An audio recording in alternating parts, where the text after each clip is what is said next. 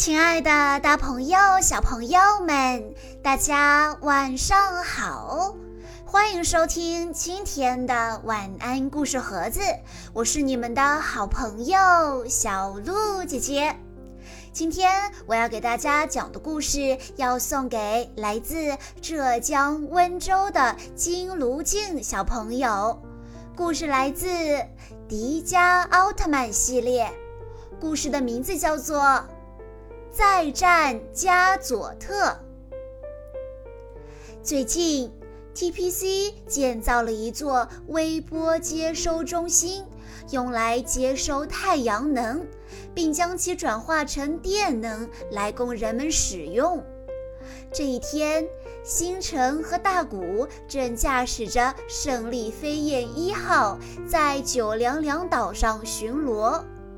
突然，他们受到了一阵强烈的电磁波的干扰，胜利飞燕一号失去了控制，坠落到了海里。好在胜利飞燕一号只是掉入了海中，因此大古和星辰受的伤并不严重。做好包扎之后，大古和星辰正准备走出医院。一个女生急急忙忙地跑到了他们面前，女生一把抱住了星辰，说：“太好了，哥哥，原来你没事啊！”原来这个女生是星辰的妹妹真由美，得知哥哥出了意外，特地来看望他。大古见状，留下兄妹两个叙旧，自己去给他们买饮料。真由美看哥哥没什么大碍，就告诉哥哥说，他的未婚夫今天会回来，希望他们能够见上一面。妹妹告诉他，未婚夫拓摩会坐二零六号航班回来，就约在今晚见面。说完，就蹦蹦跳跳地离开了，留下星辰呆坐在原地。大古端着饮料回来，真由美已经离开了，便忙问星辰是怎么回事。星辰跟他简单的解释了一番，发出了一声长叹：“妹妹长大了，要嫁人了。”这时，大古收到丽娜的讯息：二零六号航班受到强烈的电磁波影响，通信中断。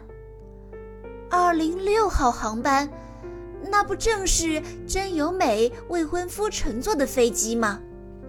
星辰和大古回到基地，通过对电磁波的调查，竟然意外发现了上次出现的加佐特。事不宜迟，宗方副队长命令丽娜和绝景立即出发，但负伤的星辰和大古主动提出让他们前去调查。虽然不清楚原因，但看到星辰认真的眼神，队长和副队长同意了他们的请求。就这样，星辰和大古再次驾驶着胜利飞燕一号出发了。星辰和大古来到了二零六号航班失联的地方，没有找到失联的飞机，倒是发现了怪兽加佐特。经过探测，他们发现加佐特的等离子能量变得比以前更强了。但不管怎样，绝不能让加佐特靠近城市。胜利飞燕一号立即开启了机关炮，向加佐特开火。另一边，待在远东本部基地的胜利队队员们正在讨论加佐特再一次出现的原因。加佐特第一次出现是由于人类的设备发出的电磁波影响了闪电人，使闪电人变成了可怕的怪兽。这一次加佐特又出现，难道是因为新建的微波接收中心？只能是这个原因了。更糟糕的是，由于加佐特的能量过于强大。半径十千米以内的仪器都会失控。如果加祖特攻击了微波接收中心的地下电缆，那么整个城市都会被毁于一旦呐！野瑞担忧地说道。那么，我们必须先把它引诱到一个开阔的区域，再一举把它歼灭。宗方副队长提出了一个简单可行的计划，他命令道：“绝景，丽娜，出发！”另一边，真由美独自驾车前往机场，但半路被工作人员拦下，因为加佐特就要朝这边来了。但是真由美急着见拓磨，不听工作人员的劝阻，继续向前行驶。可真由美的车离加佐特越来越近，受到加佐特能量的影响，突然停止不动了。另一边，宗方副队长召回了大古和星辰，与他们一起商量对付加佐特的方法。宗方副队长拿着地图对其他队员说道：“我们现在在这个位置，我们要把加佐特引到这个位置，然后把它消灭。加佐特对微波特别敏感。”所以我们可以用这个来引开它。雪景一边说，一边拿出了微波发射枪。星辰决定亲自引开加佐特，并请求大古和他一起行动。于是，大谷和星辰带着微波枪，驾驶着夏洛克车，朝着加佐特的方向出发了。这时，加佐特落到地面上，看到了真由美的车。于是向真由美的车射出光弹，惊慌的真由美连忙跳出了车，及时躲开了加佐特的攻击。但是受到汽车爆炸的冲击，真由美昏倒在地。这时夏洛克车接近了加佐特，副驾驶上的大谷向加佐特发射微波，吸引了他的注意。突然，大谷和星辰看到了倒在远处的真由美，于是立刻停下了夏洛克车。加佐特趁机向夏洛克车射出光弹，好在星辰启动了夏洛克车的防护罩，挡住了光弹，但车子却无法启动了。正当两人陷入困境时，一位黑衣男子骑着摩托车来到了他们面前。黑衣男子说道：“我来帮你们引开怪兽。”星辰仔细一看，黑衣男子竟然是拓魔。星辰还没来得及问话，拓魔就带着微波枪出发了。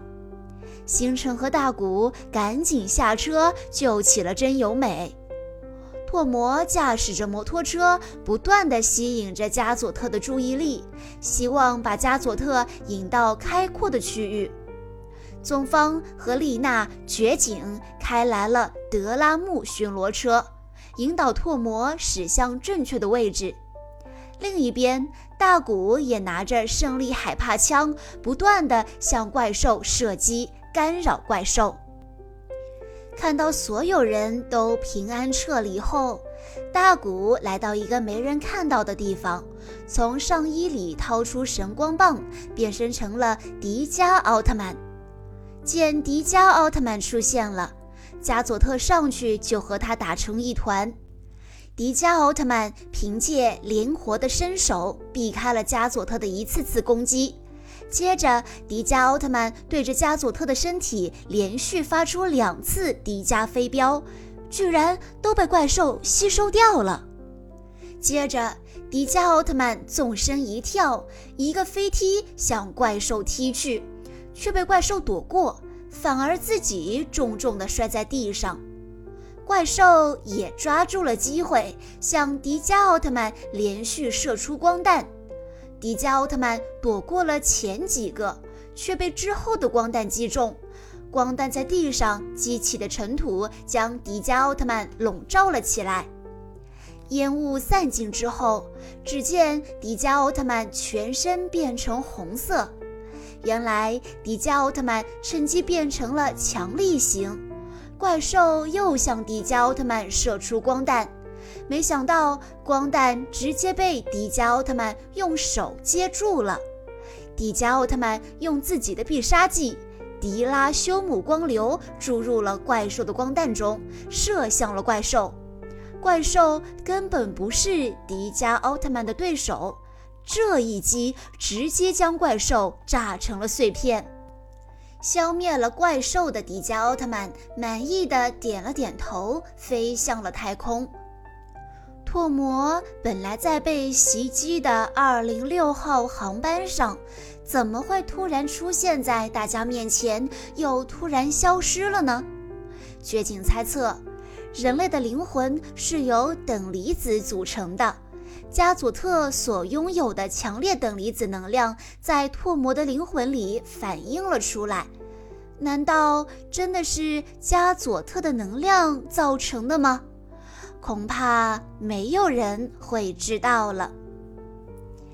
以上就是今天的全部故事内容了，感谢大家的收听。更多好听的故事，欢迎大家关注公众账号“晚安故事盒子”。在公众号回复“奥特曼”这三个字，就可以收听这个系列里的其他故事了。在公众号回复“小鹿姐姐”这四个字，就可以获取小鹿姐姐的微信联系方式了。在今天的故事最后，金如静小朋友的爸爸妈妈想对他说：“元宝宝，马上就是你的六周岁生日了，爸爸妈妈还有姐姐祝你生日快乐哦！现在的你像一个小大人模样站在我们面前，忘不了你咕咕坠地，忘不了你牙牙学语，忘不了你蹒跚学步。”看着即将步入小学的你，我满心欢喜。在你之后的成长里，我们希望你能更加勇敢地面对人生的旅途，坦诚以待，不忘初心。小鹿姐姐在这里也要祝金如静、元宝小朋友生日快乐。好啦，亲爱的大朋友、小朋友们，我们下一期再见喽！